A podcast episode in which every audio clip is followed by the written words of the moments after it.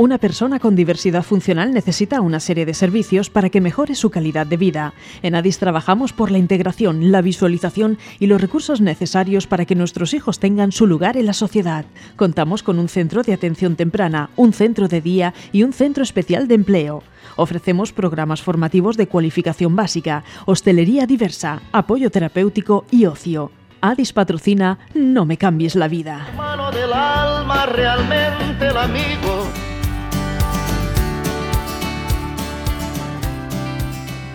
Pues vamos con nuestro entrevistado en la mañana de hoy. Efectivamente, como decía Ana Judith, nos quedan muy poquitos programas ya para terminar.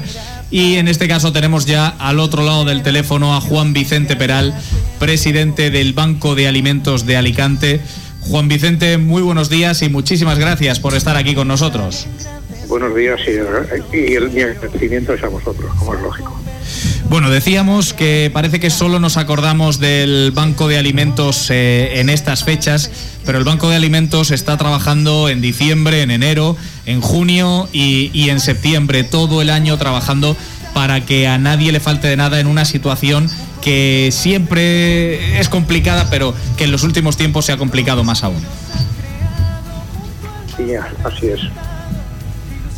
Bueno, pues les dejo ya los trastos de interrogar a mis compañeros y Esther, cuando tú quieras, tus preguntas. ¿Las grandes empresas os ayudan? Sí, las grandes empresas, las medianas y las pequeñas, afortunadamente nos ayudan todo el año. Sí, es una parte prácticamente la mitad de lo- del movimiento que tenemos es gracias a las donaciones de, de las empresas de todo tipo y tamaño. Muy bien, Esther, vamos con la siguiente. ¿Qué, necesi- qué necesidades tenéis en la actualidad? Bueno, eh, a- eh, en estos momentos las necesidades están marcadas por el número de beneficiarios que hemos de atender. Para que vosotros lo entendáis, el banco, el banco de alimentos no atiende directamente a personas o familias, sino que lo hace a través de las entidades benéficas.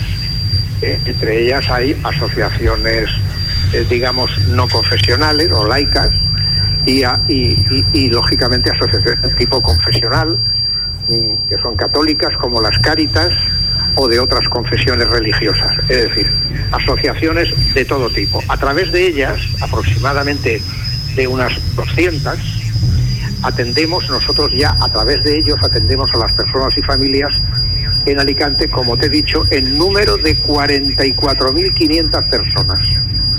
Ahí es nada. ¿Tienes alguna anécdota que te haya dejado huella? ¿Alguna que no, no, no he oído bien? ¿Alguna anécdota? ¿Alguna anécdota de ellos? Pues ¿Alguna bueno, anécdota particular que te haya dejado huella, Juan Vicente? Bueno, a- anécdotas, pues no. en- en- las anécdotas son que en Navidad efectivamente eh, se come todo el año, o sea, es necesario ayudar todo el año, pero especialmente en Navidad, por las fechas que son, pues hay algún requerimiento adicional sobre los productos básicos. ¿eh? Eh, se habla de, ¿y no tenéis algo especial para Navidad? Pues ya podría ser la anécdota, que en Navidad hemos de tener más una atención mayor que la que tenemos todo el año. Pero vamos, no hay anécdotas particulares, la gente está muy concienciada de, cuál es el problema que tenemos, que es un problema importante porque hay demasiadas familias pasándolo mal y, y esa presión pues eh, eh, existe todo el año y muy especialmente en Navidad por tratarse de las fechas que se tratan. ¿El Banco de Alimentos está en toda España? Sí, en todas en todos los en las provincias hay un banco de alimentos. Por tanto, hay en estos momentos en España bancos de alimentos que estemos asociados en la Federación Española de Bancos de Alimentos, somos 54 bancos, uno por provincia y hay dos provincias que son Cádiz y León donde hay dos bancos. Por tanto, eh, hay un banco por provincia como mínimo y con la excepción de que en dos provincias hay, hay dos bancos. Qué curioso que haya do- dos bancos de alimentos, además en dos provincias no, no particularmente grandes. Sí, efectivamente. Mm, Es por, seguramente, porque se aplicó una norma eh, la, cuando se aplicó la norma de un banco por provincia, en ese momento mm, no se respetaba esa regla y, y, bueno, si habían dos iniciativas, dos buenas iniciativas en una provincia, se atendían. Pero a raíz de un año se pensó que lógicamente por racionalizar la situación y la atención de esa provincia debería haber solo una. Y si fuera necesario establecer algún almacén, sería delegación del banco existente, eh, del único banco existente en la provincia. Eh, ese criterio cuando se adoptó, pues ya habían varias provincias que tenían dos, fueron desapareciendo y quedan residualmente solamente dos provincias donde hay dos bancos. Muy bien, Marta, vamos con tus preguntas. Sí. ¿Quiénes pueden ser beneficiarias del Banco de Alimentos? Pues mira, son beneficiarios las personas que mmm, de acuerdo con su situación socioeconómica, eh, su nivel de ingresos sea absolutamente insuficiente para poder salir adelante sin ayuda alimentaria. Y en, en consecuencia lo que se hace es que todos los beneficiarios se estudian sus expedientes económicos para ver los recursos que tienen. Y si no rebasan una determinada cantidad según el número de miembros de esa familia, se consideran que están en situación de riesgo de exclusión y se les facilita la ayuda. Pero claro, como te digo, tienen que estar cada una de estas personas valoradas por un trabajador social o por los servicios públicos municipales. Vamos, Marta, con la siguiente. Sí. ¿Cuánto han aumentado los beneficiarios del Banco de Alimentos con respecto a años anteriores? Pues verás, eh, la crisis anterior, tenemos la crisis del COVID, que fue del año pasado, del año 2020, que se inició más o menos en marzo, febrero o marzo, y la crisis anterior era la, de la famosa crisis inmobiliaria del 2008. Para que os situéis, en la crisis inmobiliaria alcanzó sus o sea, el punto más alto de deterioro lo alcanzó a finales de 2013, en el que pasamos de 30 y poco mil, bene, 30 y poco mil beneficiarios a principios del 2008, pasamos a finales de 2013 a 50 mil beneficiarios en la provincia. Pues bien, a partir del 2014 fue descendiendo lentamente por la mejora de la economía y nos plantamos en la entrada de 2020, eh, antes del COVID, estábamos sobre los 35 mil beneficiarios de los 50 que se habían alcanzado a finales del 13. Bueno, pues bien, en, el, en tres meses del COVID, febrero, eh, marzo, abril y mayo de 2020, volvimos a alcanzar los 50.000. A raíz de finales del verano pasado, allá en octubre aproximadamente, empezó a descender lentamente esa cifra que hoy está en 44.500, que es la cifra que ya he mencionado anteriormente como las necesidades actuales. Vamos, Marta. Sí. ¿Qué alimentos son los que más necesitan? Mira, los alimentos los alimentos reyes de las necesidades son la leche, el aceite, el arroz, el cacao soluble y las conservas de pescado, además de legumbres y pastas. Y vamos con la última, Marta. ¿Y qué ayuda a recibir de las instituciones?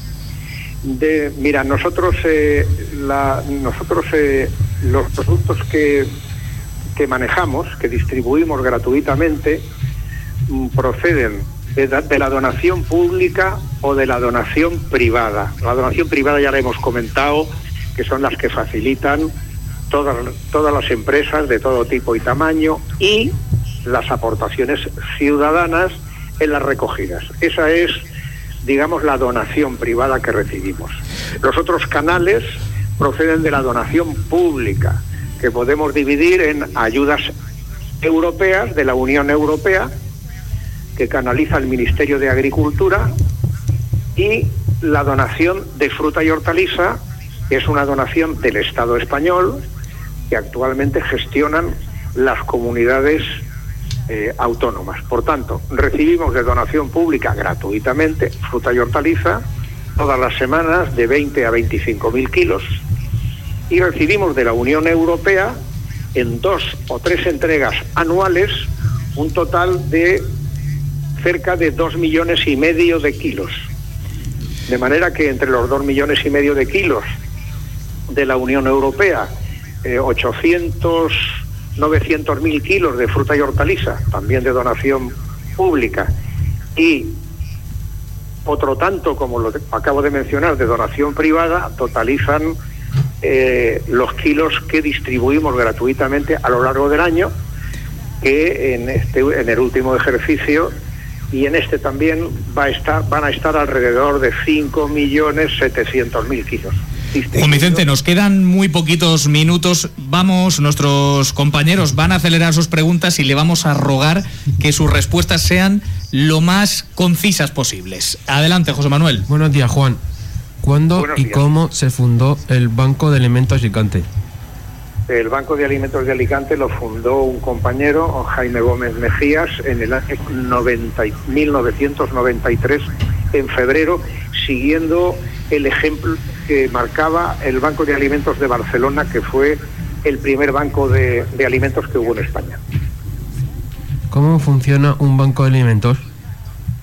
Un banco de alimentos es una entidad privada que puede ser fundación o puede ser asociación de utilidad pública y funciona básicamente con voluntariado. Muy bien. Eh, Samantha, vamos, como tenemos muy poquito tiempo, vamos con tus dos preguntas y, y tienes ya el micro para ti. Adelante, cuando quieras.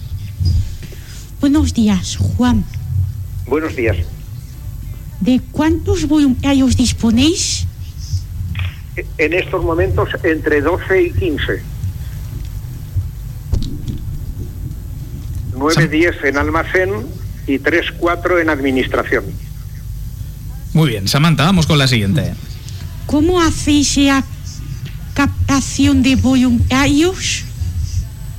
Pues sencillamente a través de las redes sociales, eh, mm, de alguna manera eh, damos a conocer que necesitamos eh, voluntarios para almacén o para administración en horario de 8 a 1 de lunes a viernes. Y algunos voluntarios se presentan, hacemos una entrevista y si nos parecen adecuados para el puesto que hemos solicitado, pues eh, son bienvenidos, estamos, eh, los recibimos con los brazos abiertos. Juan Vicente Peral, eh, muchísimas gracias por haber estado aquí con nosotros. Nosotros siempre tenemos un regalo en forma de humor, en forma de chiste, que nos regala nuestra compañera Samantha. Y antes de despedirlo, como ella se lo prepara cada día, nos gustaría que también disfrutara usted de él y, y lo escuchara. Samantha, cuando tú quieras.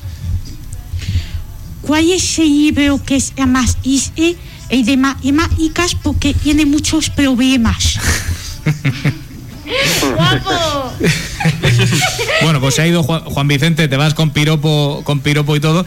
Eh, nos hubiese encantado eh, poder eh, terminar y formularte todas las preguntas. Era importante en estas fechas navideñas focalizar y traer aquí a No me cambies la vida la realidad del Banco de Alimentos y la realidad de tantísimos miles de personas en concreto aquí en la provincia de Alicante, pero también muy cerquita con el Banco de Alimentos del Segura. Eh, una realidad que está ahí, que nos rodea y que nos rodea no solo en Navidad, sino a lo largo del año. Así que como se nos han quedado aún preguntas en el tintero, chicos, nos lo apuntamos en el debe que tenemos que llamar a Juan Vicente cuando ya esté entrado el 2022 y Juan Vicente Peral, presidente del Banco de Alimentos de Alicante, muchísimas gracias por haber estado aquí con nosotros en No me cambies la vida. A vosotros por haberse acordado. Gracias. Pues con este con esta despedida despedimos nosotros también nuestro No me cambies la vida de hoy. Adiós. Adiós. Feliz Navidad, ¿no? ¡Feliz Navidad! Feliz Navidad. Adiós, feliz Navidad. Adiós. Adiós, feliz Navidad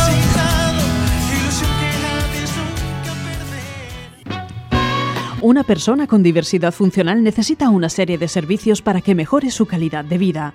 En ADIS trabajamos por la integración, la visualización y los recursos necesarios para que nuestros hijos tengan su lugar en la sociedad. Contamos con un centro de atención temprana, un centro de día y un centro especial de empleo. Ofrecemos programas formativos de cualificación básica, hostelería diversa, apoyo terapéutico y ocio. ADIS ha patrocinado No me cambies la vida.